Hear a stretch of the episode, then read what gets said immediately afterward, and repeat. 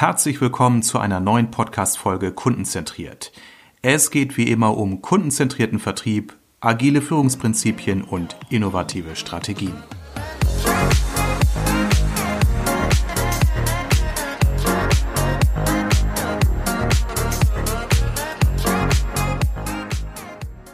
Herzlich willkommen zu unserer zweiten Folge zum Thema Jobs to be done hier in unserem Podcast. Ich habe heute wieder zu Gast hier den Herrn Eckhard Böhme. Hallo, Herr Böhme. Hallo, grüß Sie. Ja, Herr Böhme, Sie sind ja jetzt zum zweiten Mal schon bei mir Gast. Wir hatten ja vor kurzem äh, über Ihr spannendes Thema Jobs to be done gesprochen. Sie hatten uns diese Methode oder diese Haltung erläutert, geschildert. Das fand ich so spannend, dass wir gleich beschlossen haben, wir machen noch eine Fortsetzung dieser Podcast-Episode. Heute auch unter der Fragestellung Jobs to be done wird wieder eine neue Methode oder eine neue Sau durchs Dorf getrieben. Und äh, wir hatten uns ja im Vorfeld schon dazu unterhalten und äh, haben beide geschmunzelt. Ja, wir kennen das ja als Berater. Es wird oftmals äh, alter Wein in neuen Schläuchen verkauft, aber hier bei Jobs to be Done ist es etwas anders. Bevor ich jetzt meine Frage selbst beantworte, gebe ich Ihnen mal das Wort ab. Herr Böhme, was hat es damit auf sich? Ist das was Neues oder ist das wieder alter Wein in neuen Schläuchen? Ja, das, das ist, eine, ist eine gute Frage. Ähm, äh, also wir denken über Jobs wie dann als eine als ein Prinzip nach und äh, nutzen Methoden, um uns dieses Prinzip nutzbar zu machen. So kann man das vielleicht äh, generell einordnen. Ähm, ich, ich will nicht zu philosophisch werden, aber Jobs Vegan ist für mich so eine Art äh, Sicht der Welt. Wie ähm, begreifen wir Bedürfnisse? Wie drücken wir sie aus? Wie wollen wir sie verstehen? Und das ist was ganz Grundlegendes, was nicht irgendwo als Methode abgetan werden sollte, weil wir benutzen ja diese Metapher des Jobs oder der zu erledigenden Aufgabe, so wie wir es übersetzt haben, und äh, versuchen mit dieser Metapher einen sogenannten ähm, ein, ein Reframing durchzuführen. Das heißt, wir schauen nicht so wie in der Vergangenheit, äh, sagen wir mal eher produktbezogen auf das ähm, auf das Bedürfnis, sondern wir schauen wirklich auf das Bedürfnis, was völlig unabhängig von dem eingesetzten Produkt oder des Services ist. Und das ist doch wirklich etwas ganz äh, eigen, eigenes von Jobs wie dann, was jetzt sich in den letzten, ich würde mal sagen, 10, 15 Jahren erst herausgebildet hat. Das, das Prinzip im, geht im Prinzip auf äh, die, die Aussage von Theodor Levitt zurück.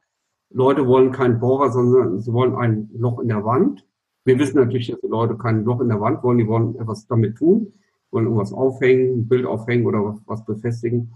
Aber da wurde ja schon gesagt, 1962, dass, ähm, dass es um, die, um den Nutzen geht und nicht um das Produkt. Und, und somit ist für mich also Jobs wie dann äh, auch keine Methode, sondern es ist ein Prinzip, es hat seine eigene Sprache und ich denke, das wirklich das Schöne, ähm, was man oft vielleicht nicht so ganz am Anfang sieht, ist, ist, ist man kann eine neue, ein, ein Selbstverständnis damit schaffen. Nämlich, äh, wenn ich mir diesen Job eines Kunden zu eigen mache, dann kann ich, ähm, dann habe ich eine wesentlich holistische äh, Sichtweise auf sein Bedürfnis. Und ich selber werde letztendlich zum Dienstleister, der ihm hilft, diesen Job zu erledigen. Das ist äh, nochmal ein ganz schöner Twist, will ich mal sagen, weil ähm, selbst wenn ich produktbezogen bin oder eine Produktfirma bin, dann, äh, dann werde ich mit diesem Prinzip von Jobs wie dann irgendwie zum, zum Dienstleister für meinen Kunden. Ja, prima. Ich meine, jetzt ist, glaube ich, auch klar durch Ihre Schilderung, äh, dass es sich hier für diejenigen, die unseren ersten äh, Teil äh, dieses Interviews Jobs to be done nicht gehört haben, dass es sich wirklich um eine Methode handelt oder um eine Haltung handelt, die in der Wirtschaft angesiedelt ist. Es geht darum, Kunden und deren Bedürfnisse, deren Pains durch eine entsprechende Form der Befragung, der, der Sicht auf die Kunden und deren Jobs, die sie zu tun haben, zu verbessern, zu optimieren. Richtig? Ganz genau. Also wir schauen, wenn wir diese Untersuchung machen, ähm, immer nach den Motiven. Ähm, wir, aber nicht nur das, sondern wir schauen äh, nach den Motiven im Kontext der Umstände und des Ringens um eine Lösung. Weil wenn es diese Umstände nicht gäbe und das Ringen um die Lösung, dann wäre es ziemlich langweilig, irgendwas Neues entwickeln zu wollen, weil da gibt es ja nicht, wie Sie sagten schon, keine, keine, keine Schmerzen. Aber wir ringen ständig um Fortschritt. Wir, wir, wir ringen um, da, darum, eine bessere Lösung für unser Problem zu finden. Und wir wollen äh, bei Jobs wie dann natürlich auch verstehen, wie soll der Outcome aussehen, also wie soll das Ergebnis aussehen. So kann man sagen, die, diese drei Elemente, Motiv, Umstände des Handelns und äh, dieser, dieser Outcome, die helfen uns wirklich, diesen Job zu verstehen und auch zu definieren. Und da haben wir dann wirklich etwas, wo wir als Unternehmen uns äh, dran ausrichten können. Wir können das, wie gesagt, wir können das zum Unternehmenszweck machen so als Nordstern benutzen. Mhm. Und äh, dem, dem, dann, dann ist es also auch wesentlich mehr als eine Methode, die jetzt nur hilft, jetzt sagen wir mal ganz dediziert äh, ein besseres User Interface zu machen. Ähm, okay. Es geht also wirklich ja. darüber hinaus. Und dann werden wir später noch etwas darüber sprechen, was hat das für eine Bedeutung für, äh, für andere Methoden und auch innerhalb der Organisation. Gut, wunderbar. Sie haben jetzt sozusagen schon die Antwort vorweggenommen auf die Frage, die ich hätte stellen wollen, nämlich äh, viele Vertriebsorganisationen oder Vertriebsleiter, Vertriebler sagen ja, ja, wir kennen unsere Kunden schon gut. Also das ist jetzt ja, also Herr Hering, Herr Böhme, das ist jetzt ja nichts Neues. Also ne, wir arbeiten ja in so einem Lösungsvertrieb und wir kennen unsere Kundenbedürfnisse. Also ich sage das mit einem gewissen ironischen Unterton, weil ich dann in der Praxis erfahre, es ist eben in der Tat nicht so. Also wodurch kommt denn Jobs to be done besser an die Kunden und deren Empfindungen und Bedürfnisse heran, als sozusagen die klassische Form in einem Beratungskontext den Kunden einfach nach seinen Bedarfen zu fragen? Ja. Wo, wo ist da die Qualität äh, Ihrer Arbeit und Ihrer Methode? Also ich würde mal sagen, überhaupt jede Anstrengung, mit dem Kunden einen Dialog zu haben, ihn besser zu verstehen, ist natürlich schon mal sehr gut und sehr richtig. Äh, es wird häufig aber ähm, an der Oberfläche geblieben. Es wird häufig oder, oder nicht so tief, äh, sagen wir mal, gegraben, dass man an die, an die, an die wirklichen Bedürfnisse und die Motive drankommt. Ähm, es wird häufig, was ich jedenfalls gesehen habe, über Produkte und Lösungen gesprochen. Und, und diese der Art der Unterhaltung vernebelt einem eher die Sicht. Wir müssen also eine produktneutrale Haltung einnehmen und die richtigen Fragen stellen. Und es kommt wirklich auf die Fragen drauf an, die ich stelle, die Qualität der Fragen, äh, ob ich wirklich die Erkenntnisse haben werde, die ich brauche, um diesen Job zu definieren. Ähm, und äh, also da, da kann man gar nicht oft genug sagen, wie, wie wichtig das ist, diese, diese Fragen zu erlernen, sich zu erarbeiten, äh, die einen dann letztendlich weiterbringen. Mhm. Und ähm, also da kann ich nur sagen, da, da gibt es sehr schöne Werkzeuge, die man nutzen kann, um diese Fragetechnik äh, zu erlernen, ähm, die einem dann hilft, produktunabhängig äh, in die Tiefe zu gehen. Also ich höre so raus, es ist eben nicht nur die Methode als solches, es ist die Qualität, wie man diese Methode anwendet, wie man Fragen stellt und auch die Haltung, dass man sich löst von dem Gedanken, ein Produkt vertreiben zu wollen, sondern losgelöst davon erstmal ein Verständnis für die Zielgruppe vertieft. Im Zweifel sogar mit der Erkenntnis, dass der Kunde mein bestehendes Produkt so in der Form gar nicht benötigt, sondern andere Lösungen benötigt. Das ist genau der, der, der Outcome, der, der passieren kann. Ähm, es ist nämlich auch so, dass die Kunden oft selber gar nicht äh, ihre Bedürfnisse so richtig kennen. Sie haben intuitiv natürlich Produkte gekauft, um, um sich ein Problem zu lösen.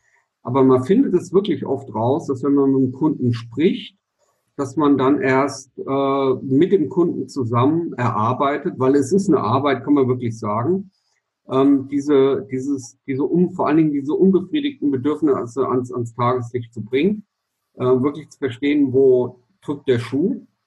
Und ähm, das, äh, das hilft dann, dann, dann wirklich weiter, wenn man das, äh, wenn man da eine gute Art und Weise hat.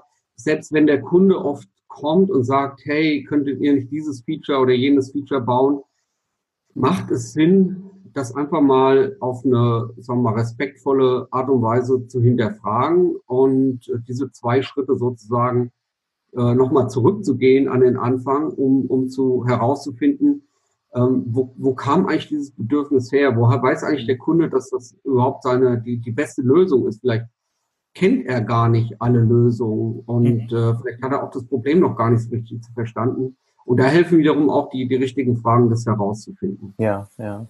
Jetzt ähm, hatten wir schon im, im Vorgespräch äh, festgestellt, es gibt da gewisse Parallelen auch äh, zu dem Thema Design Thinking. Ich bin ja äh, Design Thinker, der dazu auch ähm, Unternehmen unterstützt und berät.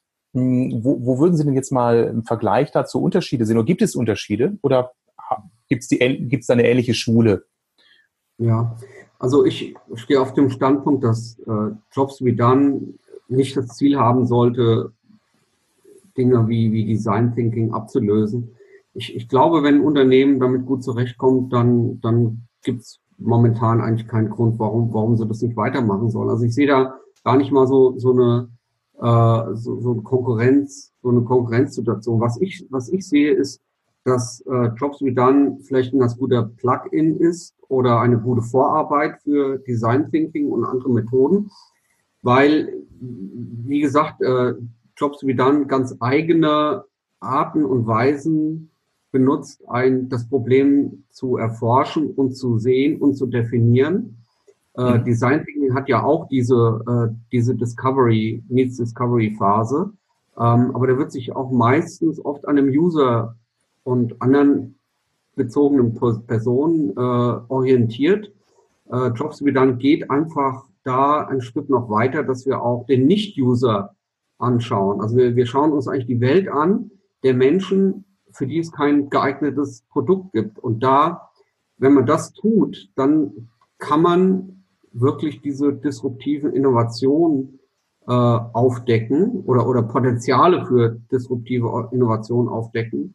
Ähm, wie gesagt, wenn man auch die, diesen Nicht-User an, anschaut und, äh, und, und diese Metapher benutzt, die ja wirklich einzigartig ist für Jobs wie dann. Und wenn man diese äh, Metapher benutzt und, äh, sagen wir mal, man macht sein Research und, und baut eine Jobmap auf, dann ist es alles sehr schön äh, basierend auf, auf Motiven, auf Jobs.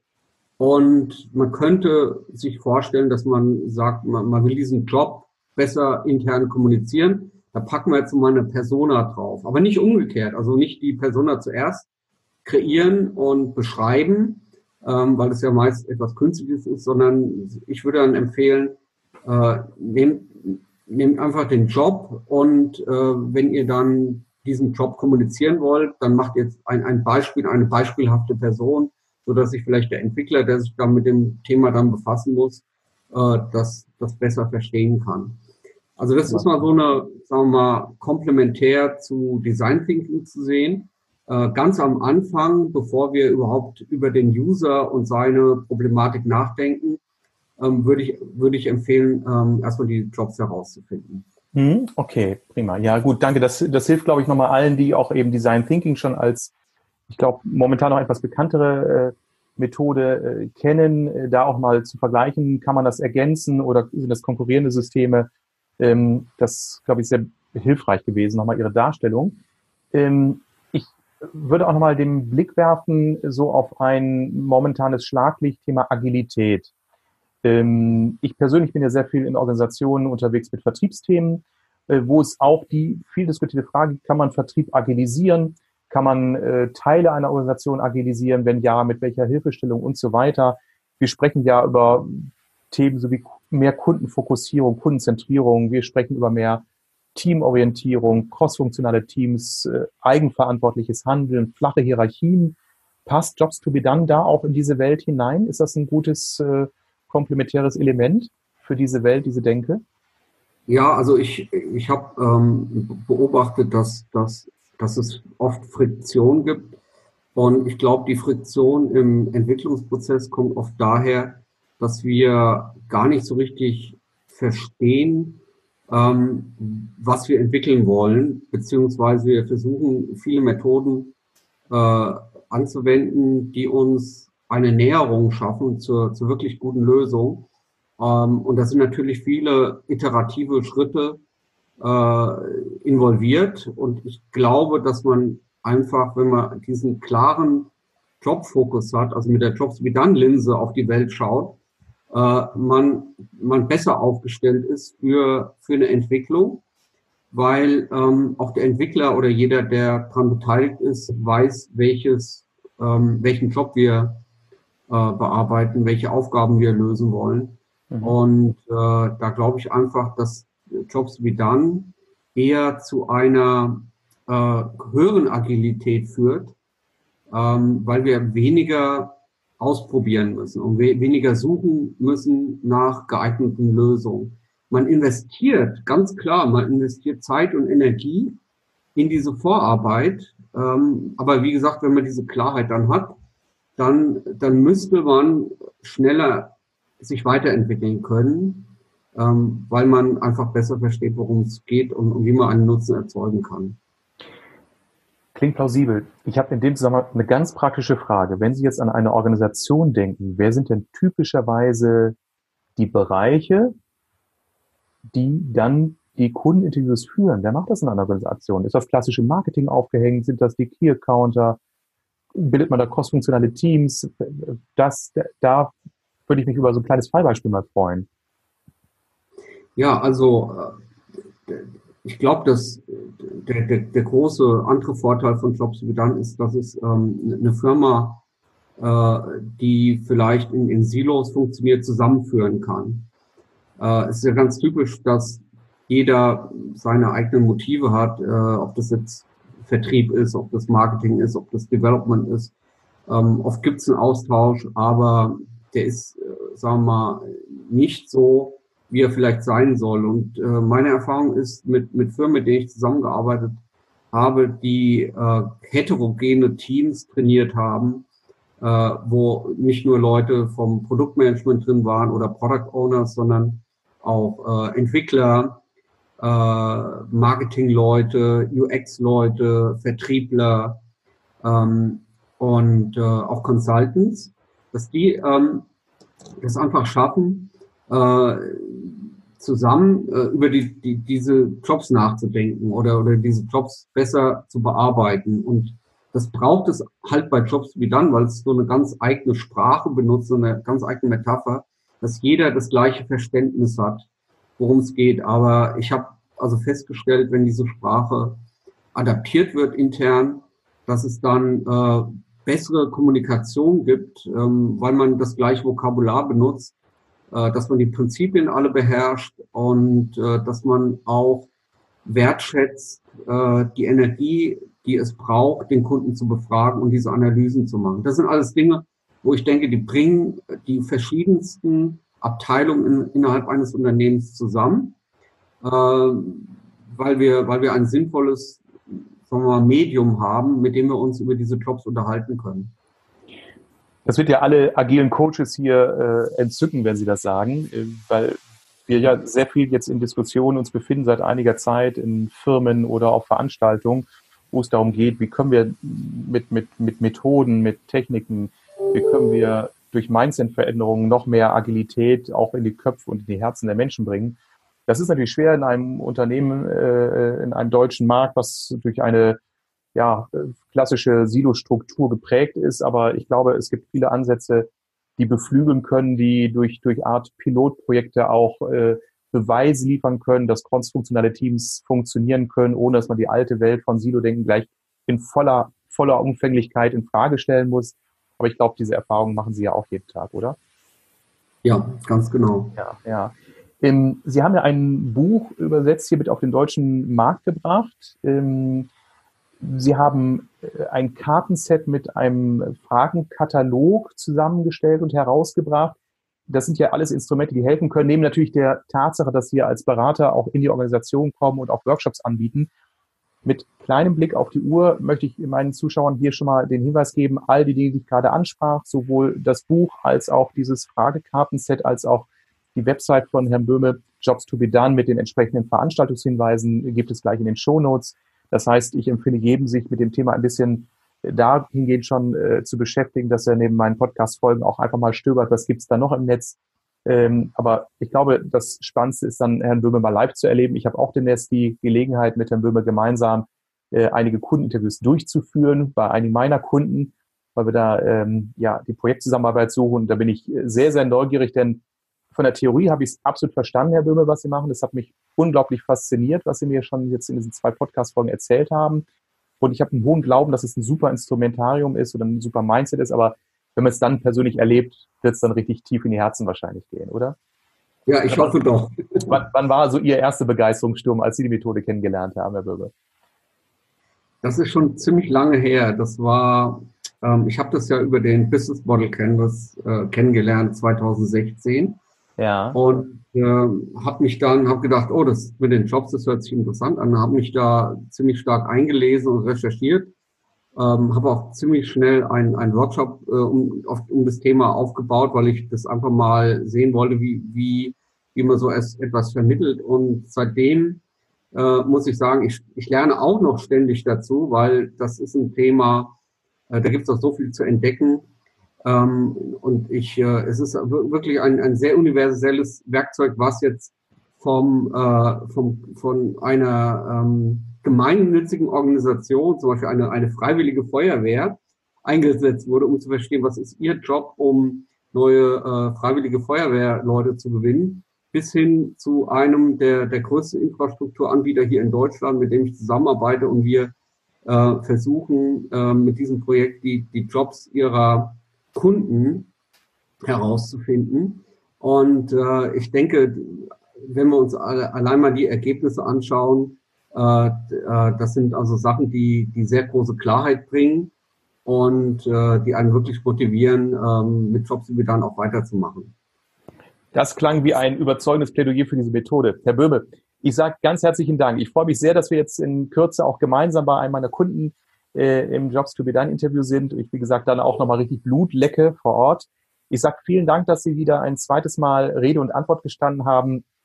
Liebe Zuhörer, wie gesagt, wenn Sie mehr möchten, wissen möchten, alles weitere in den Shownotes. Von daher allen noch eine tolle Woche und inspirierende Gespräche und gute Sicht auf die Kunden und ihre Bedürfnisse. Vielen Dank. Vielen Dank, Herr Ringmann.